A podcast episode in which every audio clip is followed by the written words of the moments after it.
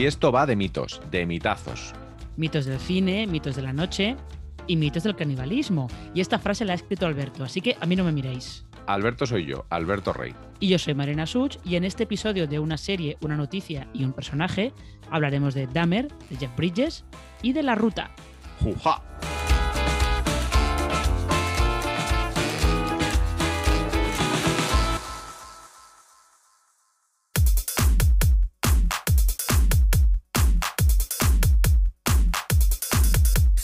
Yo ya he visto el primer episodio de La Ruta y os digo que está muy bien. Tanto confía Tres Media en su nueva serie que ya le ha dado una temporada segunda, antes incluso de estrenar la primera. Pero como diría Jeffrey Dahmer, vayamos por partes. Bueno, ¿qué es La Ruta? Primero, eh, La Ruta es una serie que mm, sigue a cuatro, bueno, cinco amigos en realidad, desde el principio de la ruta del bacalao en Valencia hasta lo que sería un poco su final a principios de los 90. Esa es, eh, como la sinopsis, el elevator pitch que dirían los, los americanos. Sí, está, está bien, está bien, bien pillado. Es una, es una historia que por un lado está muy anclada en su tiempo. Yo solo he visto el primer episodio. ¿Cuántos has visto tú, Marina? Uno. Solamente nos Uno. enseñaron uno. Pues estamos, estamos empatados. Pues está muy anclada en su tiempo, pero a la vez son personajes reconocibles porque son historias que en el fondo cualquiera puede, puede ver como, como suyas. ¿Tú la viste en Donosti, Marina, en la presentación de, de productos de, de A3 Media y allí os gustó muchísimo? Sí, sobre todo yo creo que también lo que pasó es que el pase, que fue en un cine, eh, había eh, parte de los periodistas, hay que decir también que había mucho equipo de la serie, porque por ejemplo estaban eh, Rodrigo Sorogoyen eh, e Isa Peña, que están entre los agradecimientos de la serie, porque por ser un proyecto que estaban ellos eh, estudiando y que al final ellos no lo hicieron y acabaron en, en estos chicos, en Borja Soler, y eh, soy incapaz de acordarme del, del otro creador, perdonadme. eh, había mucho equipo, entonces también como que el ambiente que había en el pase era como muy de expectación y con que gustara un poco iba a haber, iba a generar entusiasmo. Y había también cierta gente que, pues que eh, había medio vivido, no la ruta del bacalao, pero eh, ambientes así un poco de festivos y de fiestas similares y habían vivido situaciones parecidas, entonces como que algunas de las cosas que cuenta el primer capítulo les tocaron, les tocaron muy de cerca. A mí eso como que me indigna un poco, que al final parece que el único que ha ido al Spook he sido yo, por edad y por, y por, y por actitud. Pero bueno, eh, una de las cosas que me gusta a mí de este, de este episodio, no sé si toda la serie irá por ahí, es que estructuralmente está muy bien armado. Mm. Está muy bien escrito porque funciona a varios tiempos y no son obvios. No, y eh, aunque es verdad que lo que te está contando ese, ese primer episodio es un poco el hacia dónde se encamina toda la serie, eh, está muy bien. Eh, podríamos decir que es un poco el típico, la típica historia de personaje que se encuentra, está como al final de una etapa y empieza a acordarse de- del principio, de cómo ha llegado hasta allí y empieza a pensar si no se ha perdido por el camino también, que yo creo que es una parte importante de, del camino que van a hacer los personajes de la ruta. Y que Alex Moner va a ser un poco, yo creo, eh, lo que es Ana Castillo para las actrices, él lo va a ser para los actores. Es muy joven, tiene un carrerón y es un poco the moment, como dirían ellos. Eh, Sí, sí, yo creo que sí. Sí, sí, sí. eh, además está muy bien. Alex Monero lo acompañan, lo acompañan en la serie Ricardo Gómez, Elizabeth Casanovas y Claudia Salas. Tengo que decir que Claudia Salas fue un poco como la anécdota de la rueda de prensa, porque mm, eh, en la ruta para hay evidentemente muchas escenas de discoteca. Eh, no sé si los, si los oyentes saben esto, pero las escenas de fiesta eh, se ruedan sin sonido. Está allí todo el mundo haciendo como que baila, ¿no? Y los, de, los responsables de la ruta querían que por lo menos se mantuviera la base rítmica para que la energía se mantuviera. Y, Para que no parecieran los Fraggles, claro. Exactamente, para que haya- hubiera algo que, con lo que la figuración sobre todo pudiera bailar. Y Claudia Salas, que ya sabéis que estuvo en Élite, eh, le preguntaron por esa forma de rodar las fiestas y dijo, bueno, es que yo, yo ya había rodado antes muchas fiestas, carcajada generalizada, evidentemente. eh, pues ellos son un poco como los le- el eje central y hablamos mucho de Alex Moner, pero no perdamos de vista en esta serie a Ricardo Gómez. Sí, sí, que claro, como lo hemos visto, eh, yo iba a decir crecer, pero prácticamente lo hemos visto nacer en una pantalla en Cuéntame cómo pasó. La segunda temporada se desarrollará en Ibiza. La, el primer episodio de la primera ya te da, ya abre la puerta a esa, a esa segunda temporada y que se, que se contó de ella. Pues en realidad lo que dijeron es que Ibiza era como una idea que tenían pero que no se habían puesto todavía a, desarrollarla bien y a pensar bien qué querían contar y si querían quedarse con algún personaje de la primera temporada. Como que A3 Player anunció eh, esa segunda entrega, pero los responsables de la serie todavía no se han puesto a pensarla en serio. Pues ya hemos despiezado la ruta, ahora despiecemos, señores.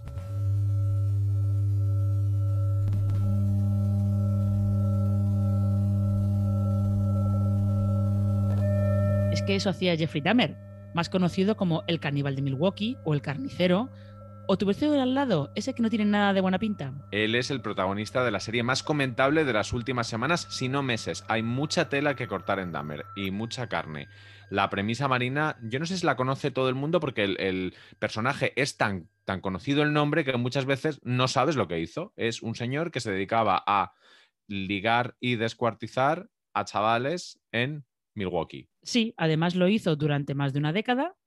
Em, hubo varias veces en las que tuvo ciertos, ciertos encontronazos con la policía y milagrosamente nadie se paró a preguntar algo más o se paró a preguntar de, este tío está haciendo cosas sospechosas o este chaval que acaba de salir de este piso medio desnudo y malherido, igual hay que tomarse un poco en serio eso de que a lo mejor eh, la excusa que está diciendo este tío de no, es que es mi novio y nos acabamos de pelear, un chaval de 14 años con un tipo de más de 20, mm, igual tendrían que haberse planteado algunas cositas y no haber dicho, ah, bueno, no pasa nada, ala, vuélvete, vuélvete. Sí, de eso, de eso trata la serie, de los fallos del sistema que permiten no tanto que se creen estos, estos no sé cómo decirlo, estos monstruos que la serie lo cuenta muy bien. hay unos, hay unas pullitas a Dexter en la serie bastante, bastante interesantes porque este es un poco el Dexter que no, te, que no te va a caer bien porque qué demonios hacía Dexter cayéndote bien. A lo mejor te lo tienes que, mirar. Pero vamos a hacer también un pequeño paréntesis para, para hablar de que esto es parte del acuerdo de Ryan Murphy y Netflix, ese acuerdo que al principio parecía que era lo mejor que había hecho Netflix en su vida, luego que les habían estafado, luego que sí, luego que no. Y ahora nos encontramos con esta serie que si hubiera sido la primera del acuerdo diríamos, qué inversionaza acaba de hacer Netflix, con los problemas con los que terminaremos la, sección, que no son pocos, porque quién promociona y cómo promociona esto. Pero si hubiéramos empezado por aquí el acuerdo, eh, estaríamos ante una percepción de lo que es Ryan Murphy en Netflix muy distinta. sí, sobre todo porque yo no me puedo quitar de la cabeza la sensación de que este, esta Dahmer monstruo en realidad es la American Crime Story para Netflix y que esa otra, esa otra serie que han presentado que se va a estrenar en octubre, The Watcher o Vigilante, como lo van a llevar aquí, es un poco la American Horror Story para Netflix.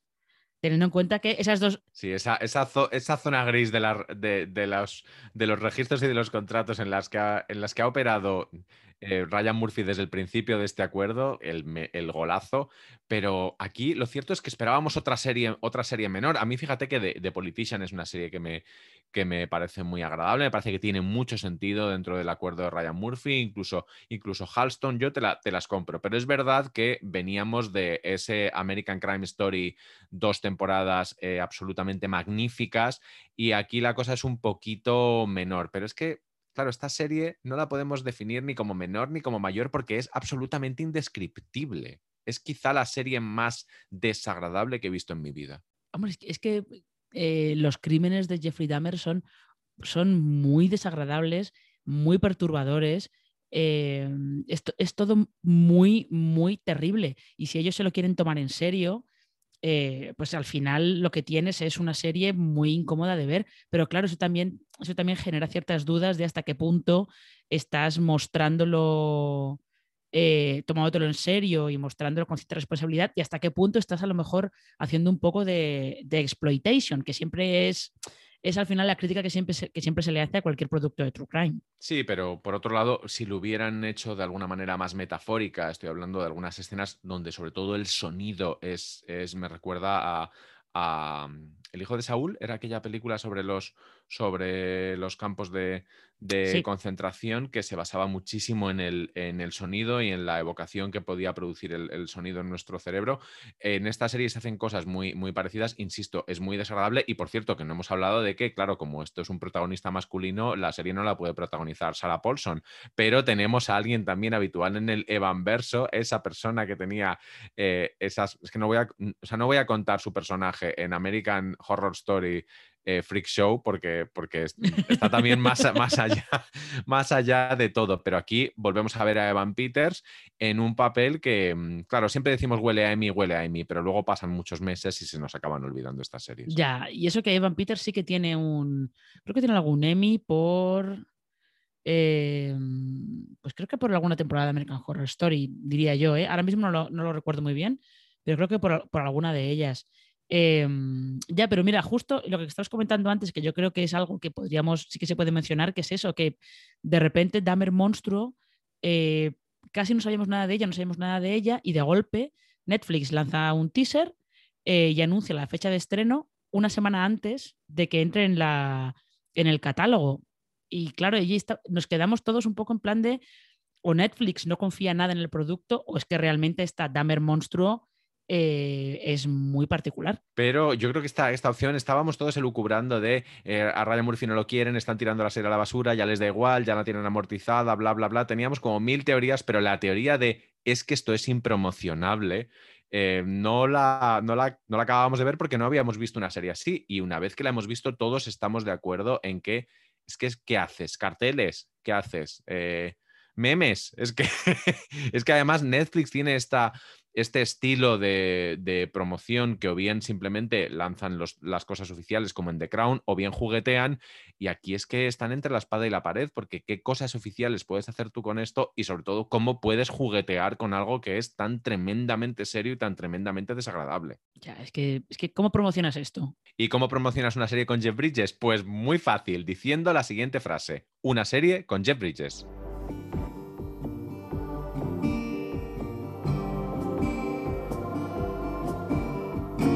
Ese es el titular. The Old Man, una serie con Jeff Bridges. Ya está. ¿Quién necesita más? Vamos a hablar, vamos a hablar un poco de qué va esta serie, porque, bueno, aunque tú y yo la vamos a seguir llamando la de Jeff Bridges. Sí, va a ser la de Jeff Bridges. Em, en este caso, lo que tenemos es a Jeff Bridges, que em, es un antiguo agente de la CIA que está retirado. Aparte de retirado, está como escondido. Él vive, vive fuera del radar de todo el mundo. como em, Jeff Bridges. Exactamente. Y de repente reaparece, creo que es un asesino o algo así, que, mm, al que eh, este agente de la CIA estuvo persiguiendo en su momento. Eh, este asesino como que quiere volver otra vez a... No sé muy bien qué tipo de relación dinámica había entre ellos, pero bueno, vuelve otra vez por ahí. Eh, y Jeff Bridges tiene que volver a, mm, a, recuperar un poco, a salir del escondite donde estaba, sobre todo porque también ahora la CIA lo está, está buscando al asesino y también lo están buscando a él porque sospechan que, mm, que, a lo mejor puede tener algún tipo de, de, contacto con este asesino que no sea del todo ético o que no sea del todo eh, beneficioso para la agencia. Y no nos vamos a aprender el nombre del personaje porque lo vamos a seguir llamando Jeff Bridges eh, hasta los restos, que bastante les ha costado, que luego contaremos esto, que bastante les ha costado tener ese nombre. Eh, dentro de la serie hay una estrella de cine, pero fuera de la serie los creadores son pura tele. O sea, es gente que se ha bregado en series como Sí, por ejemplo. No, son, no han importado también talento del cine para hacer una serie. No, no, no, porque los creadores son eh, Robert Levine y Jonathan e. Steinberg, que además, si yo no recuerdo mal, era el creador de Sin Rastro, me parece. O sea, que es un señor bregado en los procedimentales es gente de, gente de tele. Que se ha hecho, su, que se ha hecho como, como diría Mindy Kaling en el chiste aquel de los Emmys, que se ha hecho sus 22 episodios. Efectivamente, se ha hecho muchas temporadas de 22 episodios. O sea que eh, para este tipo de, serie, eh, pues saben lo que están haciendo. Y además, aunque aquí en España la veremos en Disney Plus, es una serie que se ha producido para FX. O sea que también tiene como cierto. Más o menos sabemos qué estilo de serie nos podemos encontrar. Qué, qué poco se habla de lo mucho que ha molado siempre FX, cuando lo han hecho todo bien, cuando lo han hecho todo mal, pero otra cosa no, pero en la parrilla de FX, de, de FX, para, para los que le parezcamos un par de pedantes, em, siempre había cosas de decir, pero esto quién lo paga, pero esto por qué lo producen. Ya, y cosas que luego eh, acaban siendo un poco series de culto, como aquella serie del boxeo Lights Out o, O Nip Tuck. o Nip Tuck, o esta de los detectives Terriers que, que yo le tengo gran cariño, o sea que... Y FX eh, tuvo The Shield en su momento. O mi favorita, que es la que sustituyó a Nip Tuck en su momento, es la serie de super culto, además de Elena Neira Mía, que es Dirt. Aquellas dos temporadas sobre una revista de cotilleos salvajes dirigida por Courtney Cox, en la que en el primer episodio se resumía perfectamente cómo funciona Hollywood. Pero yo solo quería ser actor. No. Tú lo que querías es ser famoso. Son cosas muy distintas. ¿Quién queda por hacer, por hacer series, Marina? ¿A quién del cine le quedan por quitarse esos remilgos y empezar a hacer televisión? Eh, No sé. ¿Leonardo? Eh, Es, que no lo sé qué queda, que vuelva George Clooney a la tele. Es que eso es, eso es lo único que falta, porque además Jeff Bridges ha cobrado un millón de dólares por episodio. O sea, que hay dinerito, chicos, que aquí hay, que aquí panoja. Siempre se dice que lo que no quieren es comprometerse durante los rodajes de series que son siempre mucho más largos y ahora además incluyen promociones al nivel de los de las películas, porque sí que me acuerdo yo aquella primera fase en la que los actores de cine sí empezaban a hacer, eh, o tradicionalmente de cine, televisión, incluso algunos de cine que habían hecho tele en sus comienzos para aburrir, pero ya como que se les había olvidado. Pero entonces no había eh, giras promocionales como las del cine. Ahora que las giras promocionales de una serie o las campañas son igual de potentes si la serie es potente que las de una película, pues estamos muy, muy, muy igualados. Bueno, un mito Jeff Bridges y sobre todo un mitazo su agente que le ha conseguido el kilo por episodio. A ver si se anima más estrellas a hacer series. Al final no hemos, no hemos contado todas las historias que le ha pasado a Jeff Bridges en este rodaje de eh, tener cáncer, tener COVID. Lo podéis leer porque eh, casi es mejor que, que lo leáis eh, contado por sus palabras. Acabas de parecer Paquita Sala, tener cáncer, Sí, tener bueno, fin, de todo el completo. Pero, Leonardo, date cuenta que Netflix acaba de cumplir 25 años, que en unos meses ya será muy mayor para ti. Eso también lo has escrito tú, Alberto, que sí. Sí, sí. ¡Juja! Hasta la semana que viene.